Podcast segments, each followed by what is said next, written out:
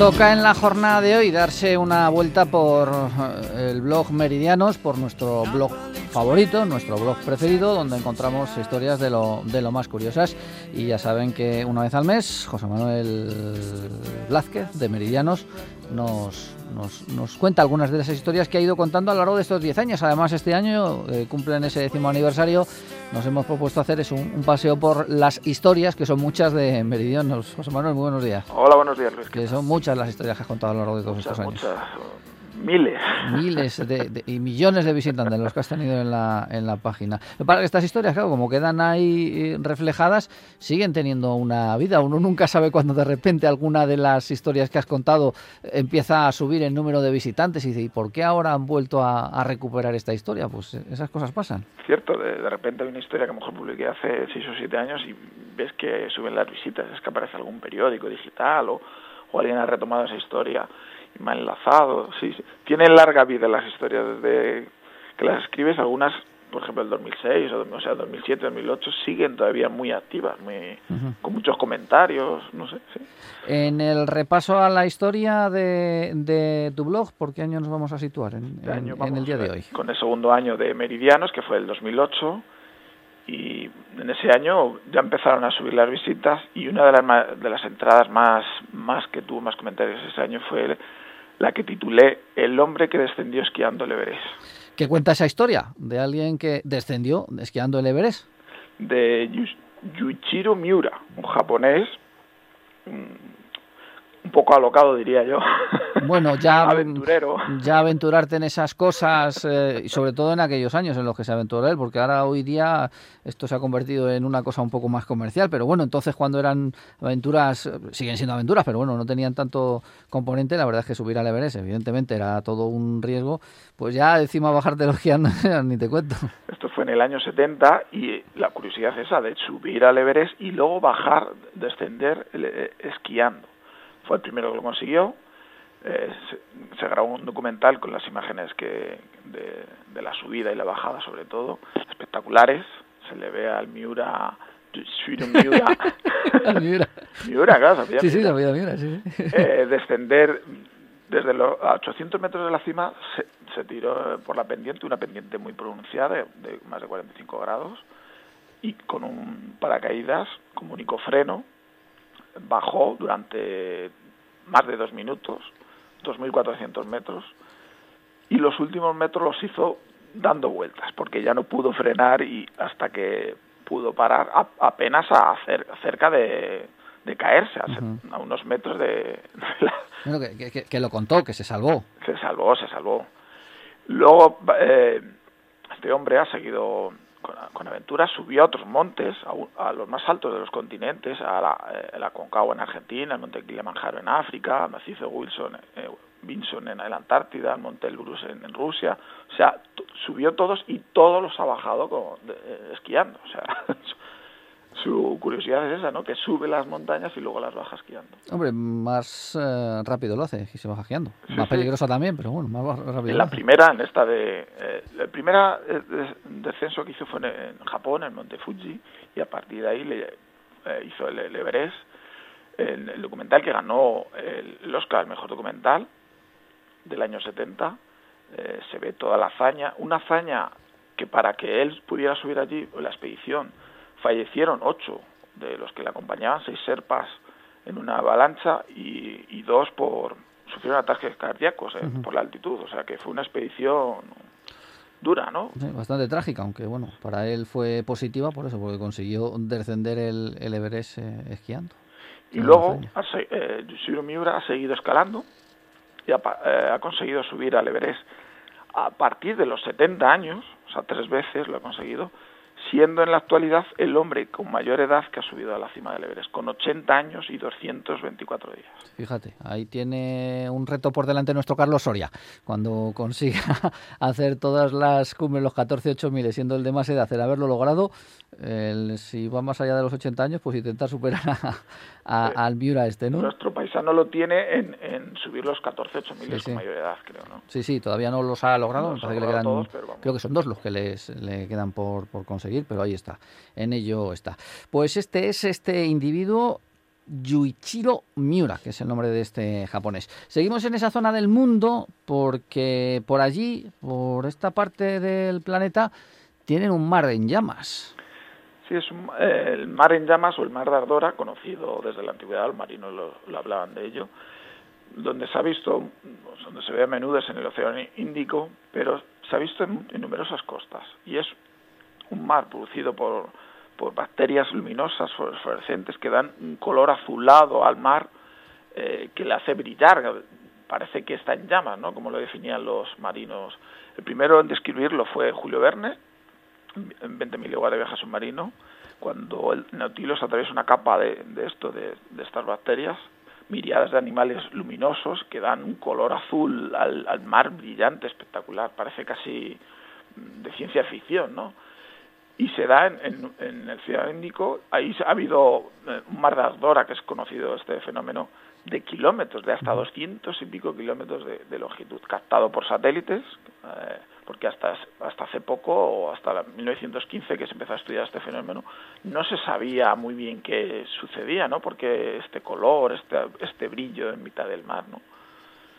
Bueno, además, como pones ahí, eh, para los que hayan visto la película La vida de Pi, hay un determinado momento en el que en el trayecto solidario del, solitario perdón, del protagonista eh, se mete en un mar de adora de estos. Efectivamente, que esta película parece como de ciencia ficción, ¿no? pues hay un momento que es real, ¿no? que, sí que existe. Que O sea, que no es un momento de ensoñación, como a lo mejor uno piensa cuando ve la película, de, bueno, este está solo ahí, ya se le ha ido la olla y está viendo ahí, eh, pues eso. Un mar luminoso ¿no? y brillante que creo recordar que salía una ballena también del agua sí, sí, iluminaba. sí, sí. O sea que es cierto, es cierto que existe este mar luminoso, que llamas, como lo definían los marineros. Bueno, de hecho, en, la información tú pones que desde entonces, desde el descubrimiento este, se han documentado 235 mares de ardora. Sí, sí, concentrados sobre todo en, esa zona. que hablamos del Índico y cerca de Java, pero en Puerto Rico, incluso algún comentario que me escribe al final del artículo que la han visto en Galicia. ¿Ah? Algún lector me dice que la ha visto en la Ría de Arosa y en las Cíes, o sea que, que no es un fenómeno tan extraño como se cree. teniendo en cuenta que son estos bichitos que están por ahí, pues que, estén donde estén, vamos. Sí, sí. Las imágenes que vean el blog pues, son espectaculares. Ver las olas, incluso gente surfeando, las olas estas azules y brillantes. Vamos con un poquito de música.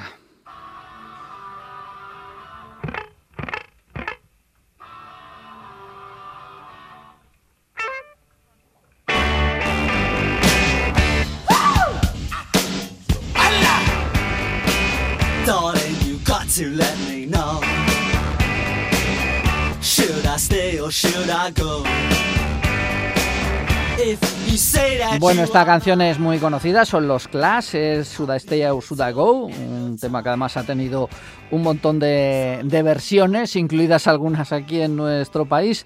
Y esto viene por una historia que publicaste también en abril, por lo que veo aquí, en abril del 2008. Sí, es otra fotografía. Eh, la titulé La mejor fotografía de la historia del rock. Reconocida por eh, la revista Q, de Inglaterra hizo entre un sondeo realizado entre 100 de los mejores cronistas fotógrafos de todo el mundo cuál era la mejor fotografía de rock y fue de este grupo en, concreto del bajista Paul Simonon rompiendo contra el escenario en un concierto en Nueva York su bajo y esta foto mítica ya luego la convirtieron en portada de un disco del London Calling famoso y ha, sido reconocido por mucha gente de, como la mejor fotografía de historia del rock. La, el bajo se guarda en un museo como Salón de la Fama del Rock and Roll. Sobrevivió. Roto, claro, efectivamente. Y luego la portada también se convirtió en míticas, no solo por la foto, sino por la, eh, la grafía, las letras, por ejemplo, el, parecido lo utilizó, eh, el insto total, o sea, una fotografía que luego ha tenido recorrido, ¿no? Por, por el momento que gastó y por la historia que ha tenido de Clash también, claro. Sí, bueno, y como dices tú, eh, los de aquí, Siniestro Total, que fueron unos cachondos, y hicieron también su, eh, su particular versión. Recordar que ellos han versionado este Sudasteo y Sudago, y Siniestro hizo pues, algo parecido, ¿no? Entonces no era un bajo lo que destrozaban contra el suelo. El, en este caso es Julián Hernández de los Siniestro Total rompiendo una gaita a imitación de, del bajista de, de clase. Utilizando además el mismo tipo de, de, letra que utilizaban ellos, pues nada, allí tenemos a Julián con una gaita contra el suelo, un traje, yo creo que ya un traje típico gallego ahí. Yo creo que sí, el traje, sí, efectivamente. Ahí, en esa portada de, de, un disco que publicó en, en su día Siniestro Total. Pues la mejor fotografía de la historia del rock que se incluye en ese disco donde, donde estaba esta canción. So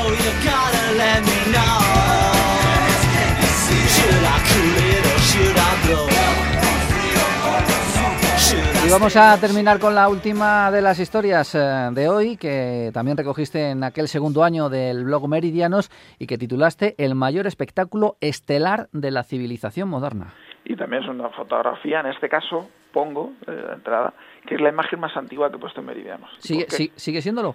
Sigue siéndolo, claro, claro. No, porque oye, como esto es de 2008, no sé si luego... No, pero tiene un truco. La fotografía eh, es una imagen de, del Hubble, cuando, formada por 48 fotogramas de la nebulosa Carina, nebulosa eh, Quilla, situada a 7.500 años de luz. Es decir, lo que estamos viendo en esta fotografía son estrellas de hace 5.500 años. Claro, sí, eh, lo de Einstein y la, la, más antigua. y la teoría de la relatividad es correcta y viajar eh, en el espacio y viajar en el tiempo, pues ahí está. Y dentro de esta nebulosa, como hablo de mayor espectáculo estelar, se encuentra la, la estrella más brillante, 100 veces más de mayor masa que nuestro Sol, Eta Carinae, que se espera su explosión.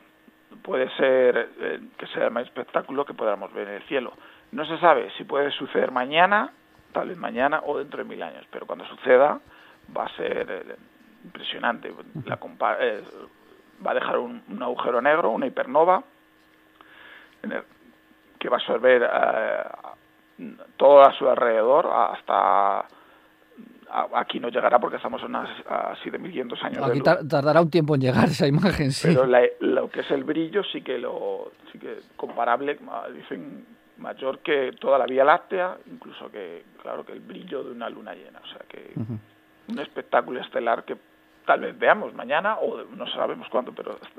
bueno, también pones ahí, tiene otro con la fotografía, la fotografía en realidad es un montaje formado por 48 fotogramas. Efectivamente, es un... No que haya hecho justo esa fotografía y haya salido así, sino que está compuesta en base a 48 fotogramas. Eso es. Las fotografías son espectaculares, tomas del Hubble, y eso es el mayor espectáculo estelar, ¿no? Que esperemos.